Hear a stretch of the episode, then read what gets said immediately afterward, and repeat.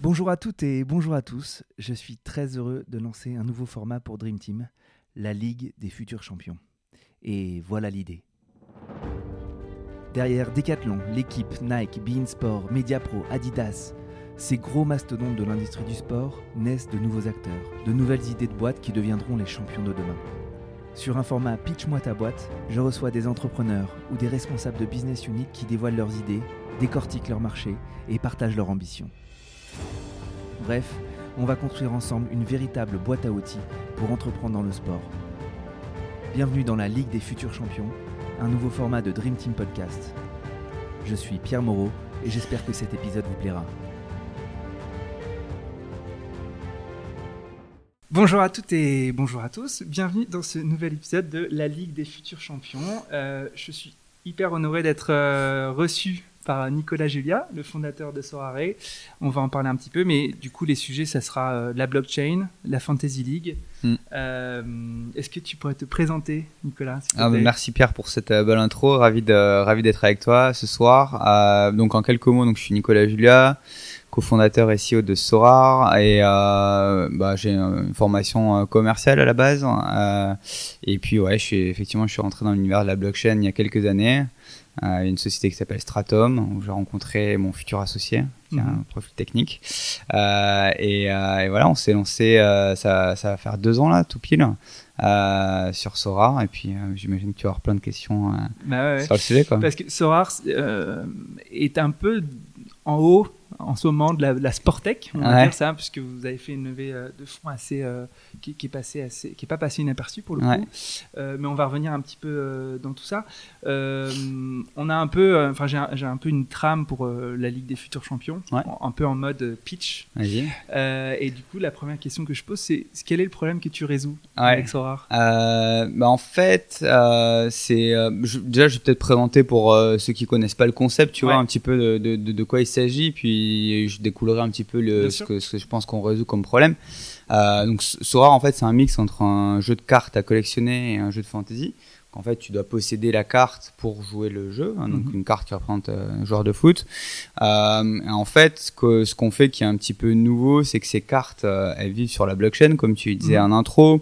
Ça ramène un peu des super pouvoirs. Mhm. Euh, le premier super pouvoir, c'est qu'elles sont, sont rares digitalement, c'est des objets numériques rares. Donc euh, ça, c'est assez fascinant parce que bah, en tant qu'être humain, on a collectionné des trucs euh, depuis des millénaires et euh, en fait, on ne pouvait pas collectionner un bien numérique parce que Mhm. bah, on a toujours tout copié, la musique, euh, les photos, etc. Et là, en fait, pour la première fois, tu as un objet qui est euh, numériquement rare. Donc je peux dire si j'ai mes 100 cartes d'Mbappé, il peut y en avoir 101, c'est bloqué par la blockchain. Il y a Mhm. une authentification en fait qui est faite comme ça peut l'être sur une œuvre d'art. Donc ça c'est euh, c'est euh, en, en fait ça résout le problème de euh, pour répondre à ta question L'unicité. collect voilà Ouais. l'unicité collectionner un bien digital en fait voilà le l'aspect de collectionner n'était pas possible de manière numérique. Et, euh, et donc ça c'est euh, c'est euh, on trouvait ça assez cool et puis ces cartes blockchain on peut euh, les acheter et les revendre librement euh, ce qui est aussi très différent euh, de ce qui existe dans les jeux actuels. Donc, si tu Mhm. achètes des, des cartes sur FIFA dans le monde fut, des skins dans Fortnite, bah en fait, tu possèdes pas vraiment le bien, tu peux pas le revendre, etc. Mhm. Donc, chez nous, tu fais ce que tu veux. Donc, ça, on trouve ça cool aussi. Euh, et le et le troisième point, c'est que ces cartes, hein, tu peux les utiliser dans notre jeu de fantasy. Euh, qui, qui commence à, à bien marcher, mais tu peux aussi les utiliser dans d'autres jeux. Quand on aura des big news euh, dans les Ah semaines ouais. et mois à venir, euh, donc c'est en fait on crée une plateforme et un écosystème plus que un jeu. Donc euh, il y aura, il y a, il y a ce jeu de fantasy qu'on compte amener très loin, euh, mais il y aura d'autres jeux dans lesquels tu pourras utiliser tes cartes. Et ça c'est aussi possible parce que on construit sur une technologie qui est ouverte, qui est publique, qui est Ouais. la blockchain. Et donc Et c'est sur quelle techno d'ailleurs? donc la blockchain en particulier c'est Ethereum qu'on utilise parce qu'elle est bah, elle est Plus vraiment ouverte, voilà plus ouverte et puis elle est par rapport à notre cas d'usage elle marche bien quoi euh, et, euh, et donc voilà donc il y a, il y a des euh, d'autres expériences qui vont être construites où tu vas pouvoir utiliser tes cartes, d'autres qui seront euh, des dérivés du fantasy ou pas du tout, Mhm. avec des gros studios et des plus petits studios qui vont construire. Donc euh, ça, ça, on est assez excité par ça aussi. C'est génial. Donc voilà, c'était un peu déstructuré. Peut-être j'ai pas non, directement non. un, un problème en particulier, mais au moins voilà, je voulais donner Ah, en un fait, peu le, euh, le contexte. t'as- expliqué le contexte, en effet. Et moi, quand on, quand on s'est contacté, je disais, mais vous avez une idée de génie? Parce que c'est vrai que ça a l'air d'être. euh, Enfin, sky is the limit pour. Ouais. C'est c'est le truc, c'est vraiment euh, incroyable. Donc, c'est les cartes Panini, mais. euh, Mais jouable, Mais euh, jouable, joua- revendable librement voilà, et jouable. Et, euh, enfin, avec tout, ouais. tout, tout les- tout l'intérêt de la blockchain. Ouais. Euh, et du coup, peut-être, euh, t'es le seul acteur à avoir lancé ça. Donc Ouais. le problème que tu résous, c'est euh, juste que tu viens introduire la techno blockchain, enfin juste un. Ouais. soit- Non, non, mais. Euh, tu viens introduire la techno blockchain Ouais. sur un truc qui existe depuis la nuit des temps, comme tu le dis. Est-ce que tu as, déjà des concurrents ou euh, Ouais. Enfin, bah, en fait, bah, déjà par rapport au ce que tu disais, il y a deux principes qui sont qui existent, qui sont euh, le fait que en tant qu'être humain, on aime bien collectionner Ouais. et on aime bien jouer, bien évidemment, et le principe, le concept de fantasy est aussi euh, bah, voilà connu. Donc c'était interaction avec le, le monde le monde réel qui est qui est très cool. Euh, et euh, et du coup, euh, par rapport à ta question plus précisément sur la concurrence, euh, pour l'instant en Europe, euh, on a on a pris euh, pas mal d'avance sur d'autres acteurs qui qui essaient de construire des fantasy basées sur la blockchain. Aux États-Unis, euh, il y a une autre société qui s'appelle Dapper, euh, Dapper Labs, euh, qui construit euh, l'équivalent de ce qu'on fait avec une licence de la NBA. Mhm. Euh, et euh, voilà, ils ont pas encore lancé le jeu, mais ils ont déjà lancé euh, la marketplace de, tu vois, pour échanger. Alors ils appellent ça des moments, c'est des, Mhm. c'est plutôt des, des courtes vidéos, euh, mais c'est basé sur la blockchain euh, et, échangeable et revendable librement et demain utilisable dans des jeux. Euh, voilà, donc euh, il y a, il y a cette, cette société-là en fait, et puis voilà, en Europe on a pris un peu d'avance, donc euh, on va, on va essayer de, de se battre pour la conserver quoi. Et comment vous allez faire pour la conserver? Ça passe par quoi Euh, Non, mais ouais, c'est une bonne question. Alors, je pense qu'il y a une, une chose qui est hyper importante, c'est euh, la vitesse d'exécution, euh, la vélocité euh, à tous les niveaux. Donc, nous, il y a une spécificité qu'on n'a pas abordée dans ce qu'on fait, c'est les accords avec les ligues et les clubs. Mhm. Donc, en gros, le droit d'utiliser euh, la vraie photo des joueurs, le vrai maillot, etc. Donc ça. Euh, ça c'est euh, bah, c'est quand même ça nous permet d'avoir euh, une, espèce de d'avance qu'on peut conserver parce que c'est des accords qui sont relativement longs etc Mhm. Et là, tu payes pour, euh, pour bénéficier de l'image du club et du joueur? Ouais, alors en fait c'est euh, c'est on appelle ça du licensing, donc c'est en gros euh, à chaque vente du- d'une carte, on va Mhm. reverser une partie en fait au, au- à la ligue ou au club. Après c'est vrai que sur les, les grosses ligues et les gros clubs, euh, ils demandent un paiement en avance, euh, donc il faut faut avoir un peu Un les trésor, Ouais, voilà, donc c'est un peu ça qui est expliqué. On y viendra après la levée de fonds parce qu'en fait on est rentable depuis le premier jour, mais on voulait accélérer en fait avec les ligues et du coup Mhm. d'où la levée quoi. Euh, mais euh, voilà pour revenir sur ta question. Comment on fait euh, pour regarder bah, comment on fait pour regarder bah, On essaie d'écouter la communauté tous les jours, quoi. Être très, enfin, c'est des principes assez basiques finalement de création, hein, mais écoute euh, tes, tes, Tes utilisateurs. Ouais. euh, réagis vite. Euh, voilà, pendant le, le Covid, bah, dès qu'il y a plus de match, la semaine d'après, on avait, on avait tweaké les règles pour euh, pour qu'il y ait quand même quelque chose à faire, quoi. Mhm. Donc euh, voilà, essayer, essayer d'être euh, ambitieux, véloce euh, et, et proche de, de la communauté. Moi, c'est Ouais, ouais. c'est euh, ce principe un peu, tu vois, un peu de base, mais, mais important. ouais. Et, et comment t'expliques la performance ou comment tu mesures la performance de ton produit ou de ton service? Parce que du coup, tes produits-services, t'es quoi exactement? Euh, ouais, bah c'est, je pense que ça, c'est un, produit, c'est un, B2C, quoi. c'est un produit, ouais. Enfin, alors en fait, ce qui est vrai que c'est, ce qui est un peu compliqué dans le métier, c'est que, enfin, dans notre société, c'est qu'il y a l'aspect B2B qui est Mhm. euh, long et compliqué et cash intensive qui est va, va signer des clubs des clubs, Mhm. un métier à part entière. Euh, après, il y a le métier de, de, de game design, quoi. Il faut une expérience qui soit, qui soit, qui soit cool. Ça, c'est strictement B2C pour le coup. Ouais. Euh, et puis après, il y a, il y a une partie techno parce que construire sur la blockchain aujourd'hui, c'est comme construire un site internet dans les fins des années 90. Mhm. Euh, Il y a plein de complications, euh, ça nous coûte de l'argent parce qu'il y a des transactions à payer. Enfin, il y a plein de trucs compliqués qu'on essaie de réduire au maximum en termes de friction pour l'utilisateur. Dans 18-24 mois, ce sera fini, mais là aujourd'hui, c'est assez galère. Euh, et puis après, faut faut acquérir des utilisateurs. Donc, euh, on a la chance d'avoir pas mal de, de bouche-oreille et on, ça marche que comme ça. Mais bon, faut quand même essayer de faire en sorte de que ça que ça accélère là-dessus aussi. Donc, faut faire tout ça bien à la fois. Donc, euh, on, est, on est quand même une boîte B2C. Euh, voilà, on vend euh, on est des on vend des cartes qui s'utilisent dans des jeux quoi. Ouais. Donc, c'est plutôt B2C. Mais il y a ce volet B2B comme comme tu disais qui est important Ouais. quoi. Sur l'aspect B2C, B2C, pardon, genre, Mm. je voulais juste revenir sur l'acquisition parce que du coup, du coup Benjamin Fouquet, il m'expliquait que sur MPG, en fait, quand t'as un mec qui joue à MPG, il Ouais. invite ses 9 potes ou ses Ouais. 10 potes à venir jouer. Enfin, il invite forcément plein Clairement, de potes. Est-ce qu'il y y a ce même effet de, de Alors, contamination Euh, ouais, c'était hyper fort chez eux et c'est vrai que c'est un super modèle en fait. Euh, alors nous c'est moins fort parce que le principe est un peu différent. Euh, T'as pas, euh, tu crées pas une ligue avec tes potes. Euh.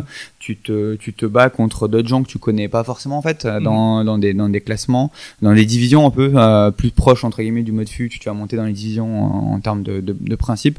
Euh, donc je pense que la viralité, enfin tu vois l'effet euh, quand j'ai un nouveau user en fait j'en ai 8 il est moins Mhm. fort, mais on a quand même beaucoup de bouche à oreille. Mhm. Euh, et c'est notre unique euh, source de nouveaux users en fait. Hein, donc euh, donc euh, donc voilà, c'est quand même fort, mais je pense moins fort que euh, quand je- quand Ouais. tu crées une ligue avec euh, vous communiquez sur le nom d'utilisateur ou c'est euh, parce que On j'ai a- pas trop, trouvé d'infos. On a on a 40 000 utilisateurs, donc c'est encore le tout début. Euh, c'est euh, voilà, on a on a on dépense pas d'argent pour en acquérir. On pense que le produit est encore très très jeune.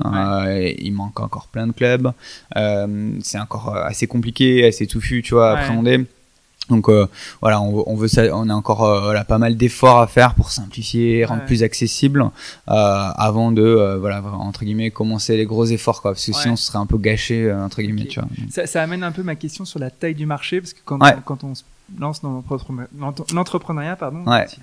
et surtout quand on lève des fonds, Ouais. les fonds te demandent c'est Ouais. quoi la taille du marché. Alors c'est quoi la taille du Bah marché moi je leur dis j'en sais rien en fait et, euh, et j'ai la chance d'avoir des fonds qui sont ok avec ça euh, mais nous ce que ce que je trouve intéressant dans ce qu'on crée c'est que c'est un nouveau produit sur un nouveau marché comme on dit hein, il n'y a pas de euh, d'équivalent il n'y a pas de benchmark Mhm. bien sûr qu'il y a des sociétés qui font des biens de collection bien sûr qu'il y a des sociétés qui font du fantasy mais vraiment on mixe un peu les deux avec plein de trucs qui sont différents quoi Mhm. euh, donc euh, voilà, on- nous ce qu'on sait, c'est qu'il y a des milliards de fans de foot dans le monde et que euh, si voilà, si on fait, un, si on est proche de la communauté, si on fait un produit qui parle à un, un sous-partie d'entre eux, ça sera et ça peut être énorme. Mhm.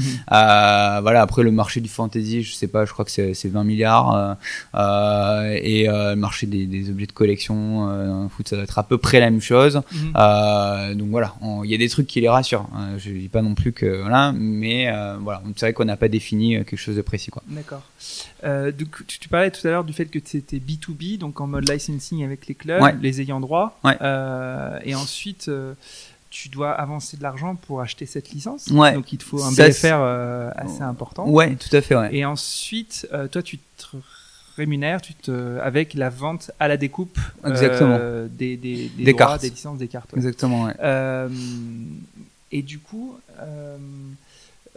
tu, comment tu fais pour avancer euh, entre ton nombre de, de, de users et ton nombre de, de licensing? Enfin, euh, Ouais, bah il faut essayer d'avancer les deux en même temps, sinon Ouais. ça. euh, mais euh, comme je te disais, on a la chance d'être rentable depuis le premier jour. C'est pas Ouais. du tout quelque chose qu'on a cherché, euh, parce qu'on a quand même un modèle qui est assez vertueux. Euh, tu vois où bon les coûts de production sont pas sont pas enfin il y en a quasiment pas euh, à part payer des transactions sur la blockchain ce qui est pas non plus totalement marginal aujourd'hui Mhm. Euh, et on a euh, on a réussi même si on payait des montants euh, qui commencent à être significatifs euh, à des top clubs ou à des top ligues à rentabiliser ça bah, parce que bah il y a un intérêt pour euh, ce, nouveau produit quoi Mhm. qui fait qu'il y a des gens qui sont prêts à acheter. Donc, euh, donc voilà, on est, on est, euh, donc voilà, on a été rentable à- assez rapidement. Je crois que j'ai perdu le fil de ta question. Non, mais en fait, je me posais la question si, comme tu as, une base euh, non pas finie, mais qui croît de- d'utilisateurs, Ouais. mais c'est aussi une base finie, mais aussi qui croît de licences, Ouais. tu peux pas non- notamment ouvrir et mettre en vente au- autant de cartes par rapport au nombre d'utilisateurs. Ouais, complètement. Non, non, on a un Et vrai- coup, Non, non, mais t'as raison, ouais.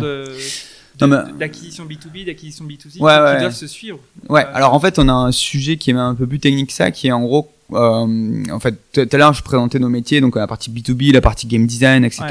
Et dans la partie game design, on a un sous-métier qui est la partie game economy, qui est Mhm. combien tu mets de cartes sur le marché.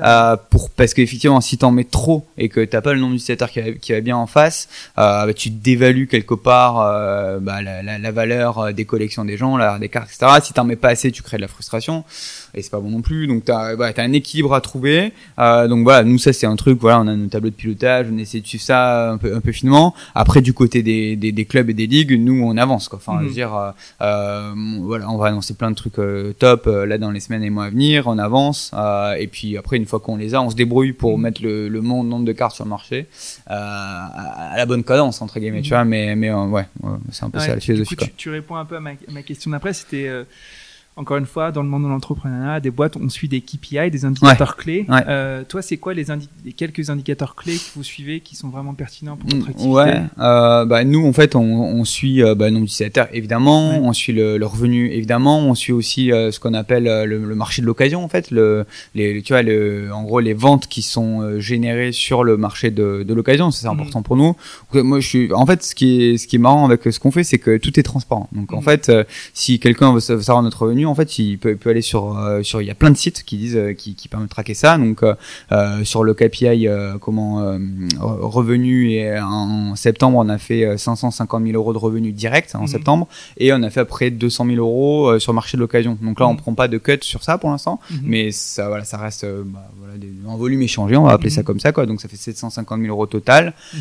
donc ça, évidemment, c'est important parce qu'au final, c'est l'engagement. Enfin, il n'y a pas mieux comme métrique d'engagement que voilà le, ce que sont prêts, ce que les gens sont prêts à, à dépenser pour ça. Euh, donc ça, c'est ça, c'est une métrique importante euh, pour nous. Puis après, surtout, et c'est peut-être la plus importante, euh, même si j'ai dans un dernier, c'est la rétention. Mhm. En gros, c'est euh, le pourcentage de gens qui reviennent pour jouer à une certaine échéance. Donc par mhm. exemple, par, parmi les gens qui sont inscrits en janvier, quel est le pourcentage qui était toujours actif en mars, en avril, etc. Donc ça, ça montre un peu le, voilà le, le côté cool du jeu et est-ce que est-ce que est-ce que les gens ils juste ils achètent une carte ou ils, arrêtent mhm. ou est-ce qu'ils achètent une carte et puis ils jouent, puis ils reviennent, puis ils rachètent des... Donc, donc ça, on a, on a aussi des chiffres qui sont très hauts, donc euh, c'est super encourageant pour nous aussi. Quoi. Ouais. Et moi, je me souviens dans, dans les cours d'école, quand, quand il y en avait un qui avait plein de cartes Panini, ouais. et tout le monde était super jaloux, puis il y en avait forcément un qui avait arriver à choper tous les meilleurs. Du coup, est-ce qu'il y a le même phénomène euh, sur la blockchain où tu vois des 3-4 acteurs un peu de référence et qui commencent à, dominer le game euh Ouais, bah, on avait ça pas mal au début parce que vu que ça, tu vois, c'est des petites communautés, bah, forcément, euh, si, si toi t'es là euh, avec un peu d'argent, bah, tu peux bah, plus dominer. Mhm. Après, le plus t'as utilisateur, le plus c'est difficile parce qu'il faut commencer à avoir beaucoup, beaucoup d'argent. Mhm. Et en fait, tu vois, même les baleines, comme on les appelle, qui dépensent pas mal d'argent dans les jeux, au bout d'un mhm. moment, c'est quand même fini. et donc, voilà, le plus tu grossis, le plus c'est difficile d'avoir ces mécanismes de concentration. Euh, et, euh, et, là, en vrai, quand on regarde, en fait, c'est pas du, enfin, tu vois, le, la possession des cartes hein, est, pas si concentrée. Euh, bien sûr, tu as, quelques baleines qui ont, je sais pas, 1% peut-être de, de, la supply totale, mhm. mais c'est pas, c'est pas si concentré que ça, en fait. Et le, le, le l'opportunité d'enrichissement via Sorar, c'est possible ou pas bah, En fait, c'est. On n'en est pas encore là? Ouais, alors il y a, y a, des gens qui, euh, tu vois, la carte de Zimen par exemple, euh, on, a, on a la Ligue belge qui était la première ligue, donc t'as as des gens qui l'ont acheté, il était à Charleroi euh, pour mm. quelques dizaines, qui l'ont rendu quelques centaines d'euros quand il est parti à Lille. Ouais. donc ouais, il y a des gens qui ont acheté des cartes, qui les ont, qui les ont vendues. Ça existe. Nous, on, on vendra, tu vois, jamais ça. Tu vois, nous, c'est pas, c'est pas ça en fait le, le endgame pour nous. Et mm. d'ailleurs, tu vas sur notre site, tu vois pas, vas-y viens, Mehdi, et tu vas voir ça c'est pas ça, c'est un jeu. Euh, t'achètes, euh, t'achètes des cartes. Euh, voilà. Après, euh, comme tout objet de collection, tu peux le revendre pour plus cher si t'as une bonne connaissance du foot, as repéré une pépite jeune, etc. tu peux aussi le revendre pour pour pour pour moins mm. si bah le mec s'est blessé et que ouais, t'as vraiment envie de vendre maintenant. Donc voilà, il y a pas. Mais mais ouais, c'est c'est possible. Je, suis désolé, je vais pousser très loin le, la réflexion. Il n'y a pas un problème potentiel de délit d'initié? Ouais. Euh, quand tu sais qu'un bah, Quand tu sais qu'il y a enfin, parce qu'en fait là, je suis en relation avec des, des recruteurs euh, de clubs professionnels. Et en, en, préparant un petit peu cette interview, je me dis, mais en fait, ces mecs-là, ils savent s'il est dit se faire. Ils peuvent très bien aller acheter juste avant que Siemens soit vendu à Napoli. Je sais plus. Ouais, ouais, et là, c'est ça peut ça peut fausser le. Euh, comment Ouais, c'est une bonne question. En fait, le, le truc, c'est que tu sais pas ce qui va se passer parce que en fait, si le si nous, il n'y a pas de mécanisme automatique. Tu vois, c'est pas c'est pas la c'est pas c'est pas la bourse où euh, ça y est, Ozymen il est parti à Napoli, euh, mhm. excitement, enfin excitation autour de de. Non, en fait, Ozymen il part à Napoli. Ok, est-ce qu'il va être titulaire à Napoli? Est-ce qu'il va scorer aussi bien à Napoli euh, que à Lille? Parce qu'en fait, ce qui va driver aussi la valeur de la carte et surtout, c'est la valeur du joueur sur le terrain. Tu vois. Et ça, en fait, tu en fait le, le joueur qui part dans un bon club, quand on regarde euh, vraiment précisément les chiffres, mhm. euh, c'est pas nécessairement euh, une carte qui va prendre la valeur. En fait, Ozymen de passer de Charleroi à Lille est revendu pour plus cher, c'est parce qu'il était super bon à Lille en fait, tu mhm. vois. Et euh, il était déjà bon à, Charleroi, mais il était vraiment super bon à Lille, quoi. Et c'est c'est ça qui qui a fait que voilà, qu'il y a des gens qui ont encore rendu la carte plus, quoi. D'accord. Donc Nicolas Pépé a pas augmenté sa valeur. Ah ben Pépé malheureusement pas Pépé Pépé malheureusement quand on a signé Lille, il était déjà parti en fait. donc on n'a pas encore la chance chance d'avoir le d'avoir le bon vieux. Euh, et on n'a pas on a pas non plus la chance d'avoir ça. Je te dis c'est encore c'est encore tôt quoi. D'accord. Ouais. Ah non, mais je... En tout cas, c'est je, je- c'est- c'est fascinant votre truc. C'est fascinant. Euh, Est-ce que tu pourrais euh, éventuellement nous raconter un fun fact ou un chiffre un peu intéressant, significatif de, de ton marché ou de ton activité? Alors, un fun fact sur notre activité. C'est pas du tout marrant, hein, comme activité. ouais. non, mais on commence à avoir des joueurs de foot euh, euh, qui jouent, donc ça c'est euh, ça c'est cool. Mhm. Et, et donc il y en a un qui a annoncé, c'est un André Schurlet, Ah oui qui, a, qui a pris sa retraite. qui, qui a pris sa retraite, mais qui voilà qui a investi chez Ouais, nous. ah, ça, il, ouais. il jouait au Spartak encore à la fin, il était sur le sur la fin, on va dire quoi. Euh, donc c'est pas un fun fact, mais c'est plus un peu de teasing, Ouais, mais c'est plus qu'il y en a qui jouent, euh, qui, qui le font de manière pas publique encore, Mhm. euh, et qui euh, qui vont faire partie de l'aventure. Ah, Donc Mhm. on va annoncer euh, des, des trucs euh, assez euh, Assez gros. ouais, assez gros. Tu donc, euh, donc on va dire, je. Mais voilà, donc ça c'est ça c'est ça c'est cool, c'est c'est super de voir euh, Et- voilà que, que que ça que ça les attire quoi aussi. Et, quoi. et- vous avez besoin de ce genre de, de, de tête de pont pour, pour déployer le. Bah là en fait, ouais. là en, en vérité c'est c'est peut-être un peu tôt comme je te disais tout à l'heure, on est encore au début, tu vois, le Ouais. produit il est un peu brut de décoffrage quoi, Ouais. donc euh, je sais pas je sais pas si c'est la meilleure idée là de tu vois de de, de faire ça tout de suite. Mhm. En revanche, euh, voilà, si on a des opportunités, on le fera. Puis à un moment donné, c'est certain que si Mm. t'as un top player avec toi, bah ça t'aide quoi. Donc Ouais. euh, donc voilà. Donc Ok. Euh, autre truc hyper important et fondamental dans une boîte et surtout une petite, Ouais. euh, c'est les people, c'est les, Ouais. les gens avec qui tu travailles. Ouais. C'est qui les, les personnes clés euh, dans la boîte? Ah, C'est mais ils, ils sont tous derrière toi, Pierre. Je peux, je peux rien Je dire là. Tu avais, m'avais dit tous. qu'il y en avait, t'en avais un préféré. ah ouais. Ouais, c'est Non, mais, ouais. En tout cas, dans, dans, dans votre activité, euh, Ouais. peut-être explique-nous quelles sont les, les grandes fonctions clés euh, Ouais, de bien la sûr, boîte. bien sûr. Euh, nous, en fait, c'est assez simple. On a, euh, on a à peu près, on est aujourd'hui, on est 8 Euh, on a à peu près la moitié de personnes qui sont dev Mhm. euh, et qui sont, qui sont tous très forts. et, euh, et à côté de ça, en fait, on a des profils non techniques, euh, donc designer, euh, marketing, bien sûr, euh, et game designer qui arrive, et un community manager qui arrive. Donc c'est à peu près ça. Donc euh, on a un split à peu près 50-50 entre euh, des développeurs qui travaillent sur euh, sur le produit et des personnes qui travaillent à, à le rendre joli, intuitif, euh, à le vendre euh, et à le rendre fun. Donc ça c'est plutôt les game designers. Quoi. Mhm. Donc c'est Ok. c'est à peu près ça quoi. Ok. Et euh, toi, tu fais quoi exactement alors? Ouais, moi je, je fais pas grand chose du coup. Comme tous les Euh, CEO. ouais, exactement. Non, je m'occupe euh, qu'il y ait assez d'argent sur le, le compte en banque pour euh, euh, bah, pour en gros exécuter nos ambitions qui sont assez élevées quoi. Euh, je m'occupe bah, justement de recruter ces personnes-là et de faire en sorte qu'on ait les meilleurs et que que ouais, il y a un- il- au-delà de leurs compétences techniques, que bah, ce soit des gens qui fit bien avec l'esprit.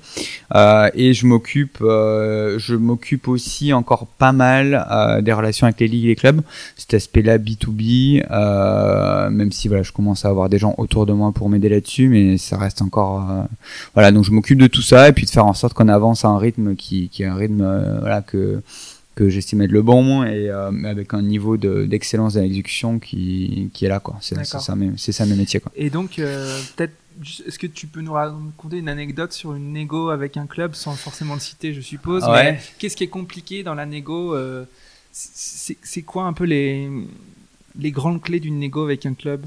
Euh, les grandes clés d'une négo, euh, c'est, je dirais qu'il y a trois choses. Euh, la première chose, il faut pas se mentir, c'est l'argent. Mhm. C'est-à-dire ce que tu vas pouvoir payer là tout de suite. Mhm. Est-ce que tu leur promets que tu vas leur amener en plus de l'avance de royalty Donc ça c'est une chose. Donc c'est vrai que quand au début on n'avait pas d'argent, pas de crédibilité, etc. C'était un peu chaud, mais euh, voilà on a eu la chance d'en avoir certains Mhm.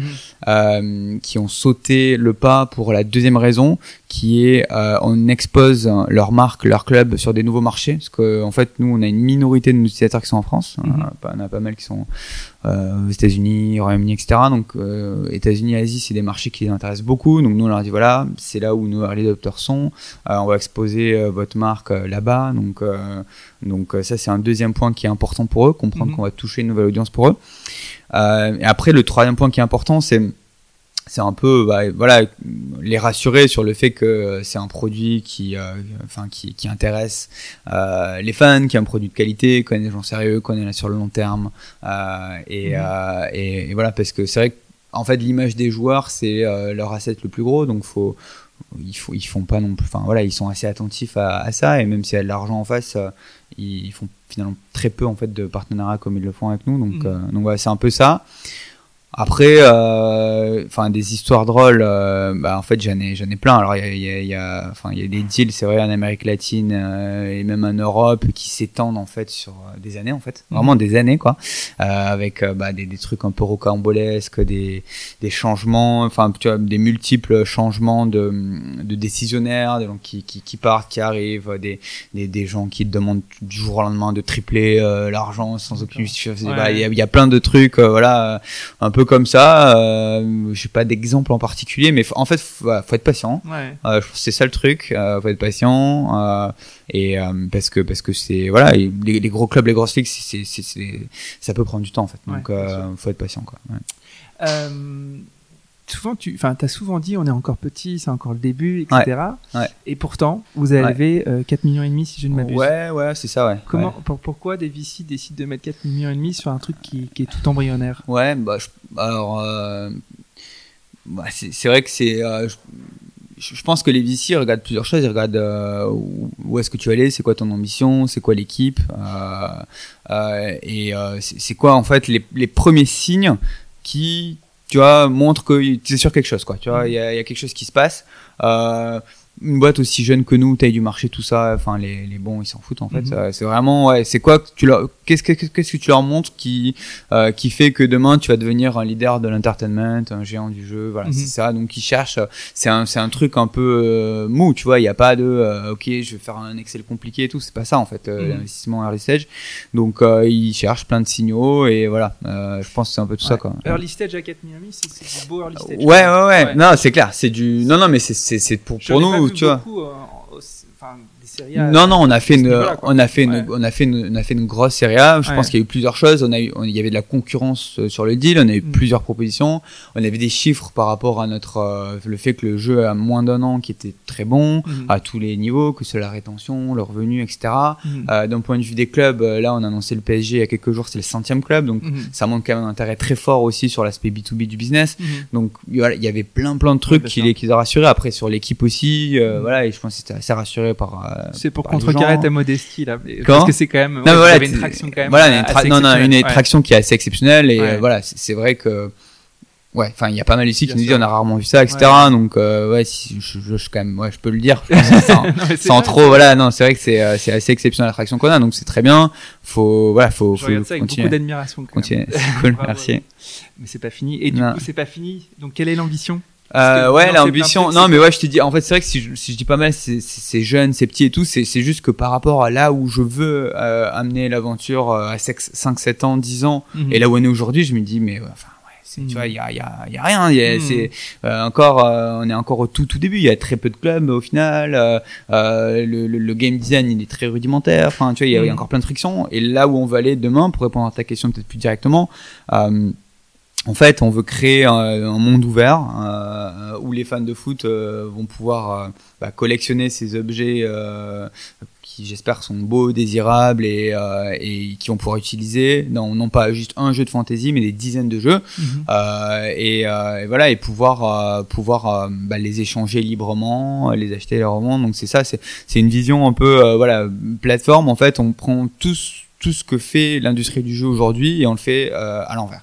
Aujourd'hui, si tu vas sur, euh, tu vas dans FIFA, sur FUT, t'achètes une carte, mhm. tu peux pas la revendre, euh, tu peux l'utiliser dans notre jeu. Euh, pour le prochain jeu, t'es obligé d'en racheter une. Donc, mhm. tu vois, tous ces grands principes, on les prend et on dit, bah, en fait, c'est pas comme ça que ça doit se passer. Si tu dépenses mhm. de l'argent dans un jeu, euh, c'est comme dans le monde physique. J'achète un iPhone, bah, si tu veux le revendre sur euh, Le Bon Coin ou Back Market ou tu peux. Bah, ça doit être pareil dans le jeu. et voilà, si t'achètes un iPhone, tu peux le bouger où tu veux dans le monde. Bah, c'est pareil dans un jeu. Si t'achètes un truc, tu dois pouvoir le sortir, l'utiliser dans différents jeux, etc. Donc, euh, je, je, prends cette analogie avec le monde physique parce que je pense que c'est vraiment ça, tu vois. C'est à la fin de la journée, on veut donner aux gamers le même pouvoir qu'ils ont euh, dans le monde physique, quoi. Euh, et donc c'est ouais, c'est ça. Si on a réussi ça, euh, bah ouais, c'est, euh, je, je, suis assez content. Et, et, et, comment tu le formules ça, si On veut être la plateforme qui connecte tous les échanges d'actifs. Ouais. Alors j'ai toujours été pas très bon sur formuler ces phrases là, tu vois. donc euh, je me souviens même pas de ce que je racontais précisément euh, pendant les présentations. euh, donc c'est non non mais en gros globalement c'est euh, c'est c'est c'est ouais c'est une, une, une, plateforme où en tant que joueur tu peux tu peux avoir tu peux retrouver la liberté que tu as jamais eu sur les items de jeu tu vois. Mm. Donc euh, donc ça c'est c'est c'est vraiment ça qui est qui est au cœur et et, et faire ça euh, en, en, en créant euh, non enfin cette relation avec le monde réel qui est le, le principe du fantasy quoi. Mhm. C'est euh, rendre le pouvoir au gamer quelque part en euh, avec le, le, le, le fun que tu as avec le fantasy quoi. C'est c'est ça qui est important pour nous quoi. Cool. Mm. Euh, qu'est-ce qui te rend optimiste et qu'est-ce qui te rend pessimiste? Qu'est-ce qui me rend optimiste? Euh, pour, ouais, projet, pour mon projet, bah, c'est ce qui me rend optimiste, c'est de voir où on en est avec euh, tout, tout ce que je vois qu'on a à faire là. en fait c'est mm. ça qui me rend voilà me dire euh, ok on en est là avec euh, 8 personnes euh, finalement très peu de top club et de top league euh, finalement encore beaucoup de frictions liées à la blockchain etc euh, et, et, voilà c'est si, si on arrive à faire ça avec ça c'est que voilà on, mm. on, on, peut faire énormément Qu'est-ce qui me rend pessimiste euh, Non, mais enfin, je pense que bon, on connaît tous le, le contexte actuel euh, avec la crise sanitaire, etc. Donc ça, c'est quelque chose qui, euh, qui, qui, qui, est, qui, est, dur pour tout le monde en fait. Donc euh, voilà, enfin, je pense que on a la chance d'être une industrie, on est moins impacté que d'autres, euh, donc euh, faut en être, euh, voilà, faut quand même réussir à s'en réjouir, mais c'est sûr que quand même ça nous impacte finalement mm. parce que euh, parce que nous, bah voilà, le fun, il y a besoin d'avoir du vrai foot sur des vrais terrains, quoi. C'est ça. Mm. Donc, euh, donc, euh, voilà, j'espère qu'on va trouver une solution et qu'on va tourner cette page-là, quoi. Cool.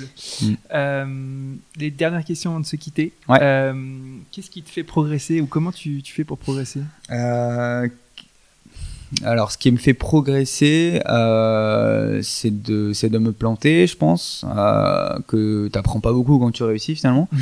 Euh, donc, et je pense que pour revenir sur ce qu'on disait tout à l'heure, euh, sur tu sais, les notions de vélocité, aller vite et tout, bah, en fait, quand tu vas vite, euh, bah, tu, tu, tu, tu fais des conneries, donc il y a des trucs que tu fais mal, mais moi tu sais tu vois, tu mhm. sais ce qu'il faut pas faire. Tu vois. Mhm. Euh, si, si, tu vas doucement, en fait, euh, enfin, tu, tu perds beaucoup de temps euh, mhm. d'apprentissage, quoi, parce que si tu mets six mois à sortir une feature ou à tester un truc, bah, en fait, bah, tu peux avoir perdu six mois, mais tu le sais six mois après, quoi. Donc, donc, donc, donc, voilà, pas avoir peur d'aller vite, de tenter des trucs, de sortir dès que c'est prêt. Et, je pense que c'est comme ça que tu apprends, en fait, hein. Ok. Euh est-ce qu'il y a une actualité dans, dans l'écosystème sport qui a, qui a, attiré ton attention récemment? Euh, une, Alors, euh, qu'est-ce qui m'a. Tu veux dire euh, plutôt sport business ou ouais, euh... sport business sur lequel en fait ton œil d'analyste et d'expert ouais. peut intéresser mes chers auditeurs. Ouais. non, non, mais en fait, je crois il y a une tendance autour de l'investissement des athlètes dans euh, des startups ou tu vois dans euh, dans, dans des sociétés euh, qui qui est vraiment en train de prendre aux États-Unis, qui est encore mhm. assez naissante en Europe et j'espère qu'on on fera partie de la vague euh, du, truc quoi. Mhm.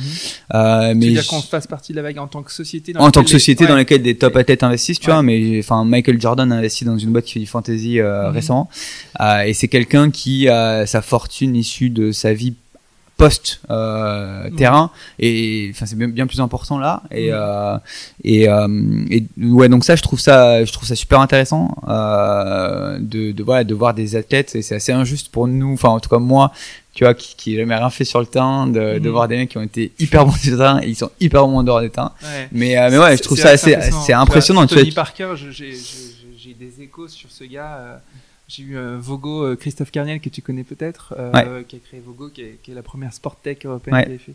Et euh, il dit que c'était une puissance intellectuelle, quoi. Ouais. Tony Parker, il dit impressionnant. Bon bref, je non, mais... coupé, mais non, non, mais ouais, il y en a pas mal comme ça, et, et, ouais, c'est, enfin, ouais, pour nous, c'est c'est c'est c'est assez incroyable, quoi. Enfin, mm. avoir avec ces gens c'est ça que c'est c'est assez, ça, se remet en place entre guillemets, quoi. Tu vois, okay. t'es là, bon, ok. Donc, enfin, si je devais résumer, c'est un peu l'essor de de l'investissement des sportifs dans, dans, dans, dans les start-up sport quoi c'est ouais. ça qui te qui ouais ouais ton attention. ouais après c'est vrai que c'est assez lié aussi euh, peut-être à notre actualité et tout mais euh, mais ouais, ça je trouve euh, je trouve ça euh, je trouve ouais ça m'a ça pas mal marqué. Mm. cool dernière question est-ce que tu pourrais me citer un deux trois professionnels ou entrepreneurs comme toi ouais. euh, qui était vrai à entendre euh, dans la Ligue des futurs champions euh, Écoute, euh, bah alors en tant que que personnes qui sont dans le milieu depuis un petit moment euh, bah, il y a eu des, y a eu des réélections à la LFP récemment, donc euh, moi je trouvais ça super intéressant d'avoir, euh, tu vois,